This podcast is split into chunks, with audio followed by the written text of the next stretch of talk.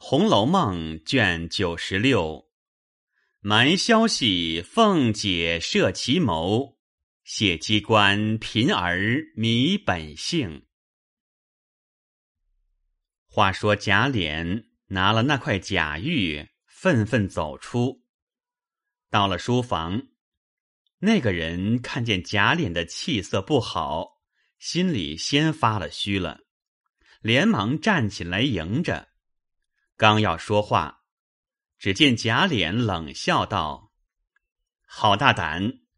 我把你这个混账东西，这里是什么地方？你敢来吊鬼？”回头便问：“小厮们呢？”外头轰雷一般，几个小厮齐声答应。贾琏道：“取绳子去，捆起他来，等老爷回来回明了，把他送到衙门里去。”众小厮又一齐答应，预备着呢。嘴里虽如此，却不动身。那人先自吓得手足无措。见这般势派，知道难逃公道，只得跪下给贾琏碰头，口口声声指教：“老太爷别生气，是我一时穷急无奈，才想出这个没脸的营生来。那玉是我借钱做的，我也不敢要了，只得孝敬府里的哥玩吧。”说毕，又连连磕头。贾琏啐道：“你这个不知死活的东西，这府里稀罕你那朽不了的浪东西。”正闹着，只见赖大进来，陪着笑向贾琏道：“二爷别生气了，靠他算个什么东西？饶了他，叫他滚出去吧。”贾琏道：“实在可恶。”赖大贾琏。做好做歹，众人在外头都说道：“糊涂狗囊的，还不给爷和赖大爷磕头呢！快快的滚吧，还等窝心脚呢。”那人赶忙磕了两个头，抱头鼠窜而去。从此街上闹动了，贾宝玉弄出贾宝玉来。且说贾政那日。拜客回来，众人因为灯节底下，恐怕贾政生气，已过去的事了，便也都不肯回。只因元妃的事忙碌了好些时，近日宝玉又病着，虽有就例家宴，大家无幸，也无有可祭之事。到了正月十七日，王夫人正盼王子腾来京。只见凤姐进来回说：“今日二爷在外听得有人传说，我们家大老爷赶着进京，离城至二百多里地，在路上没了。太太。”听见了没有？王夫人吃惊道：“我没有听见，老爷昨晚也没有说起。到底在哪里听见的？”凤姐道：“说是在枢密张老爷家听见的。”王夫人怔了半天，那眼泪早流下来了。因拭泪说道：“回来叫脸儿，索性打听明白了，来告诉我。”凤姐答应去了。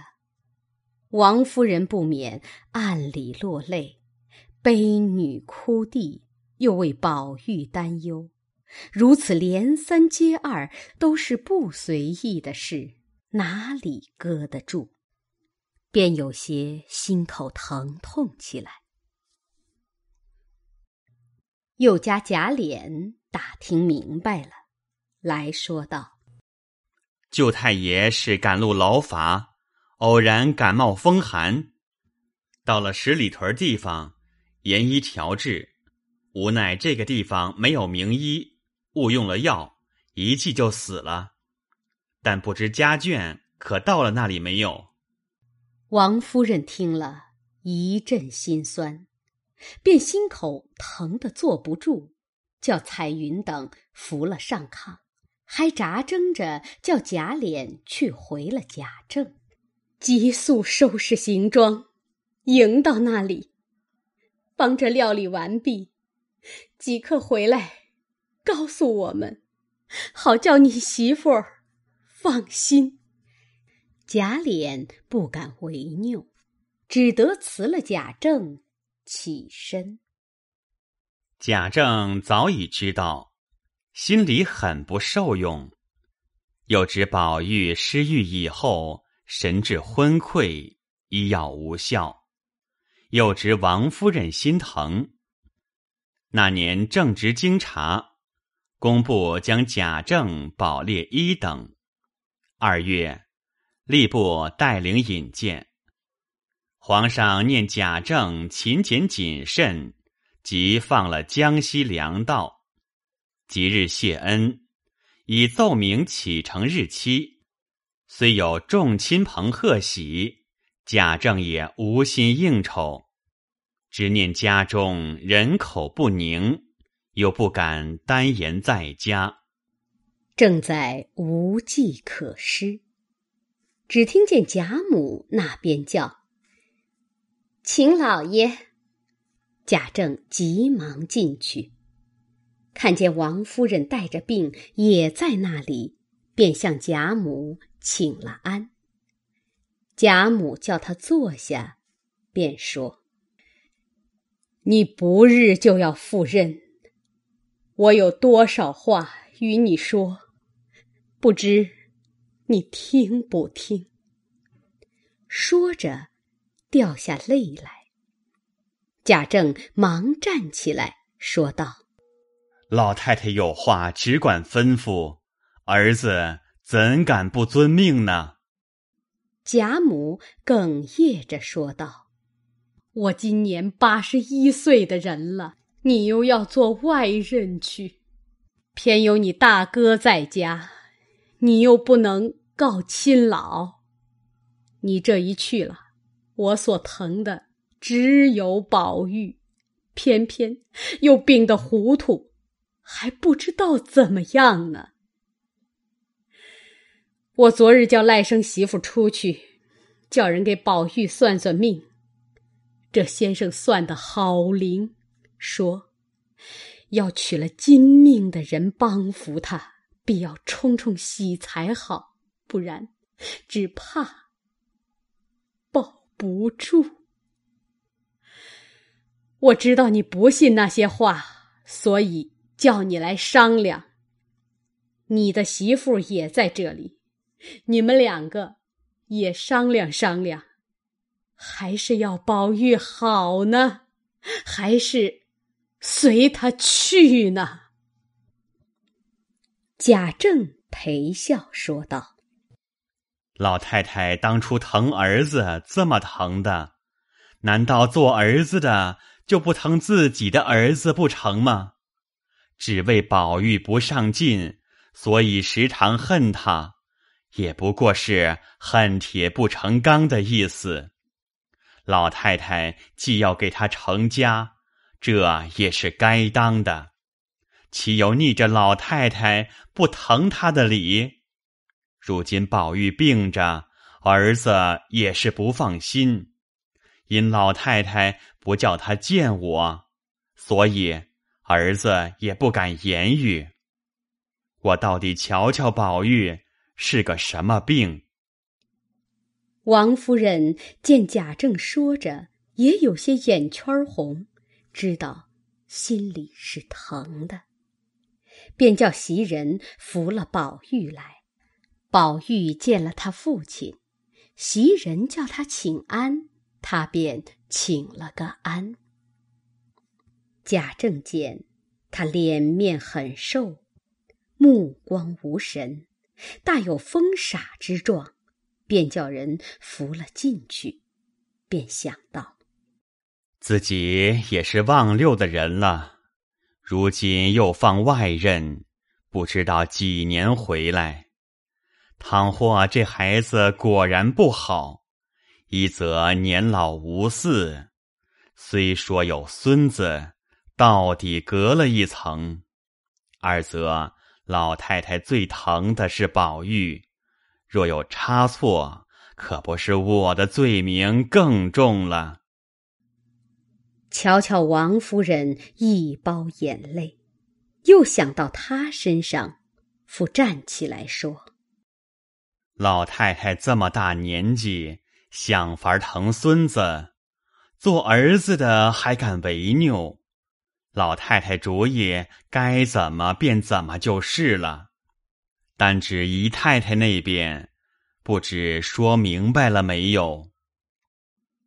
王夫人便道：“姨太太是早应了的，只为盘儿的事没有结案。”所以这些时，总没提起。贾政又道：“这就是第一层的难处。他哥哥在监里，妹子怎么出嫁？况且贵妃的事虽不进婚嫁，宝玉应照已出嫁的姐姐，有九个月的功夫，此时也难娶亲。”再者，我的起身日期已经奏明，不敢耽搁。这几天怎么办呢？贾母想了一想，说的果然不错。若是等这几件事过去，他父亲又走了，倘或这病一天重似一天，怎么好？只可越些礼。办了才好。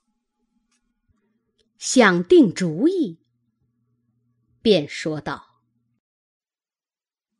你若给他办呢，我自然有个道理，保管都碍不着。姨太太那边，我和你媳妇亲自过去求他；盘儿那里，我央科儿去告诉他，说是要救宝玉的命，诸事将就。”自然应的。若说府里娶亲，当真使不得。况且宝玉病着，也不可叫他成亲，不过是冲冲喜。我们两家愿意，孩子们又有金玉的道理，婚是不用合的了。即挑了好日子，按着咱们家份儿过了礼，赶着挑个娶亲日子，一概古月不用。倒按宫里的样子，用十二对提灯，一剩八人轿子抬了来，照南边规矩拜了堂，一样坐床撒帐，可不是算娶了亲了吗？宝丫头心地明白，是不用虑的，内中又有袭人，也还是个妥妥当当的孩子，再有个明白人常劝他，更好。他又和宝丫头合得来。再者，姨太太曾说，宝丫头的金锁也有个和尚说过，只等有玉的，便是婚姻。焉知宝丫头过来，不因金锁，倒招出她那块玉来，也定不得。从此一天好似一天。岂不是大家的造化？这会子只要立刻收拾屋子铺排起来。这屋子是要你派的，一概亲友不请，也不排筵席。待宝玉好了，过了公服，然后再摆席请人。这么着，都赶得上。你也看见了他们小两口的事，也好放心的去。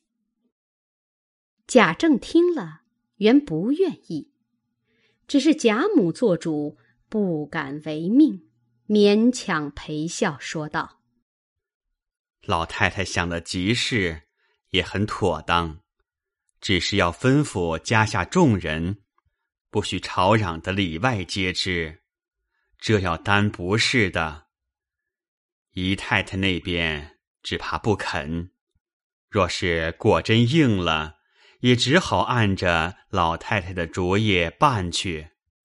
贾母道：“姨太太那里有我呢，你去吧。”贾政答应出来，心中好不自在。因赴任事多，不理领平亲友们见人，种种应酬不绝，竟把宝玉的事听凭贾母交与王夫人、凤姐儿了。唯将荣禧堂后身、王夫人内屋旁边一大跨所二十余间房屋只与宝玉，余者一概不管。